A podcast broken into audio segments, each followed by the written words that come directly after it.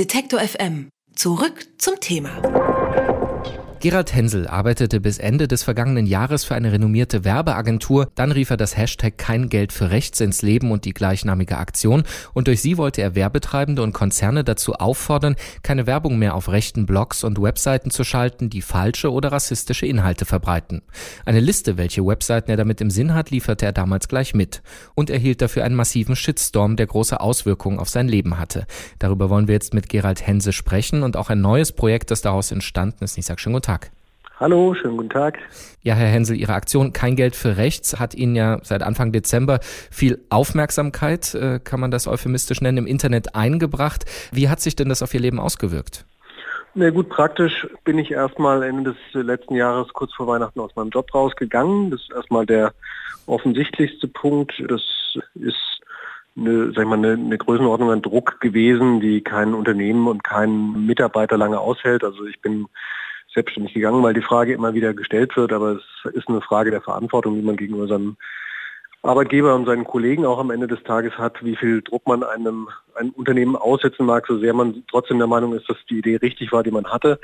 Der zweite Punkt ist natürlich, dass das so eine bisschen, ich habe es Ereigniskarte mal genannt, das ist eine Ereigniskarte, die ja auch dazu führt, dass ich jetzt gerne mich weiter in einem bestimmten Thema professionalisieren möchte, indem ich anscheinend einen Punkt gefunden habe. Ob man den jetzt gut oder schlecht findet, sei nochmal dahingestellt. Hm, und Sie haben ja äh, diesen Shitstorm und auch so eine konzertierte Aktion am eigenen Leib erfahren, auch Ihr äh, Unternehmen, für das Sie gearbeitet haben. Nun sind Sie ja auch Kommunikationsexperte. Was lernt man denn daraus, wenn man sich anschaut, wie diese Dynamik da im Internet funktioniert?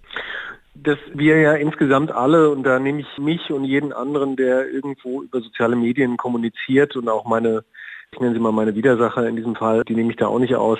Es ist alles halt erstmal nicht mal so richtig planbar, was wir tun. Ja? Ich habe bestimmt auch in diesen Wochen, wir reden ja über Wochen, Dinge getan, von mir gegeben, die trotz einer richtigen, also meiner Ansicht nach richtigen Grundidee, die ich bestimmt anders heute formulieren würde. Aber das ist halt der Punkt. Wir sind halt in einer relativ kontrollfreien Zeit heute. Die Diskurse, die draußen toben, seien sie, ob sie von uns selbst ausgelöst werden oder ob wir quasi Opfer oder, sage ich mal, Getroffener von diesen Diskursen sind, sind schärfer, haben eine andere Realität geschaffen als die, die vielleicht bei unseren Eltern der Fall waren, wenn man einen politischen Diskurs hatte. Hm. Aber jetzt sind Sie ja jemand, der ähm, durch seinen Job auch durchaus was mit öffentlicher Kommunikation zu tun hat. Das, was Ihnen da aber widerfahren ist, dass auf so einer persönlichen Ebene eben man da ja bombardiert wird, auch mit bis hin zu Drohungen, die strafrechtlich sicherlich relevant sind, zeigt das auch, dass es so eine neue ja, Kultur, kann man das ja gar nicht nennen, aber Kommunikationsstrategie gibt, äh, sich eben auf einzelne Menschen einzuschießen und die dann online zu bearbeiten, wenn die einer anderen Meinung sind?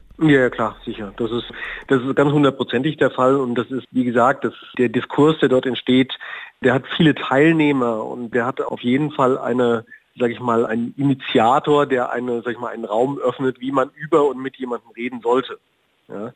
Und das erleben wir in, in, vielerlei Hinsicht. Das erleben wir gerade im Umgang mit den Populismen in Deutschland, wo wir im Prinzip momentan im äh, fast im Wochen- oder zwei Wochen Turnus sehen können, wie irgendjemand rausgemobbt wird. Das ist meistens, ehrlich gesagt, eine Situation, wo ein Politiker, ein SPD-Bürgermeister, ein Staatssekretär, eine Staatssekretärin, also meistens so die mittleren Ebenen der, ich sag mal, der linksliberalen Bürgergesellschaft, wo jemand getargetet wird und dann auch am Ende des Tages meistens gestürzt wird durch einen konzertierten Angriff. Hm. Diese Erkenntnisse, über die wir eben gesprochen haben, so auf persönlicher, auch auf gesellschaftlicher Ebene, die kumulieren dann ja so ein bisschen in Ihrem neuen Projekt, äh, dem Verein Fearless Democracy. Was will der denn jetzt bewirken? Nee, der geht grundsätzlich mal von einer Realität aus, die wir heute haben. Und die ist nicht nur eine deutsche Realität, sondern die hat gerade Brexit mitbestimmt und die hat auch einen neuen amerikanischen Präsidenten mit ins Amt gebracht. Die heißt grundsätzlich erstmal, wir stehen in einer Welt, wo zum Beispiel digitale Medien, soziale Netzwerke nicht mehr sag ich mal, ein sekundäres Kommunikationstool sind, sondern wo sie das primäre Kommunikationstool sind oder wo sie zumindest die Arbeit machen, die Massenmedien den Tag darauf erst schaffen. Das heißt, Diskurse werden heute geprägt auf Twitter, auf Facebook, auf vielleicht auch auf Instagram in manchen Ebenen. Und am nächsten Tag wird ein Thema, was dort platziert wird, in die Massenmedien getragen. Das heißt, der Spiegel schreibt über das, was gestern auf Twitter passiert. Fakt ist aber dennoch auch, wer mal sich den, die Zeit nimmt und einen zweiten Facebook-Account zum Beispiel aufmacht, das habe ich mal getan, mal einfach mit einem Fake-Account durch die Foren dieser Welt klickt und wer das mal macht, der macht dann die berühmte Reise in den Kaninchenbau und der sieht nach sehr kurzer Zeit eine eigentlich eine Gegenwelt, eine Gegenrealität, die eigentlich nur noch aus Angst und Wut besteht. Und die Grundthese, die wir haben, ist, jeder Mensch hat ein Recht auf Wut, jeder Mensch hat ein Recht auch auf Sicherheit. Das heißt, der Wunsch der Menschen, behütet zu sein, der ist nicht verwerflich. Der ist äh, grundnatürlich und grundmenschlich. Das Grundproblem ist die Grundfrage, sind wir so gefährdet die ganze Zeit? Das bestreite ich vehement. Wir leben, auch wenn die Wahrheit, die gefühlte Wahrheit eine andere ist, wir leben in der sichersten Zeit, die es jemals gegeben hat. Also wir haben an sich nicht viel Probleme. Und selbst weltweit, selbst wenn man Themen wie Terrorstatistiken, das ist ja so ein beliebtes Thema, wir hatten sehr viel mehr Terroranschläge in den 70er Jahren als heutzutage. Das waren andere Terroranschläge, das gebe ich zu. Im Grunde genommen ist die Welt, in der wir leben, verglichen mit der Welt, die früher da war, kein besonders bedrohlicher Ort. Aber trotzdem gibt es eine gefühlte Bedrohung, die in einem krassen Gegensatz dazu steht. Und das ist ja aber alles noch die Analyseebene. Welche Handlungsmaximen leiten Sie denn daraus ab? Was wollen Sie denn tun mit dem Verein? Naja, also die Handlungsmaxime einmal ist festzustellen, es gibt im Netz oder vor allen Dingen durch den Diskurs im Netz eine Vielzahl an Möglichkeiten, Manipulation einzuschalten. Die These von der Lügenpresse, die ja so oft gilt, die ist ein sehr perfides Moment, um eigentlich davon abzulenken, dass gelogen wird, nämlich wo ganz anders. Es gibt eine Gruppe von Menschen, die vor allem digital aufgestellt sind, die ein großes Interesse daran haben, ihre Realität und ihre Medien zu verbreiten ihre Paid-Media-Thematik äh, unter das Volk zu bringen, so dass weiter Banner dort geschaltet werden, auch dass Abos gekauft werden und somit weiterhin die These von der, äh, sag ich mal, Welt, in der ständig Refugees äh, Massenvergewaltigungen durchführen, am Leben gehalten werden können. Ein Element davon ist zum Beispiel Offenlegung dieser Diskurse, wie diese Diskurse funktionieren, wer dahinter steht. Ähm, ein weiteres Element ist sehr wesentlich ist zum Beispiel Opferhilfe.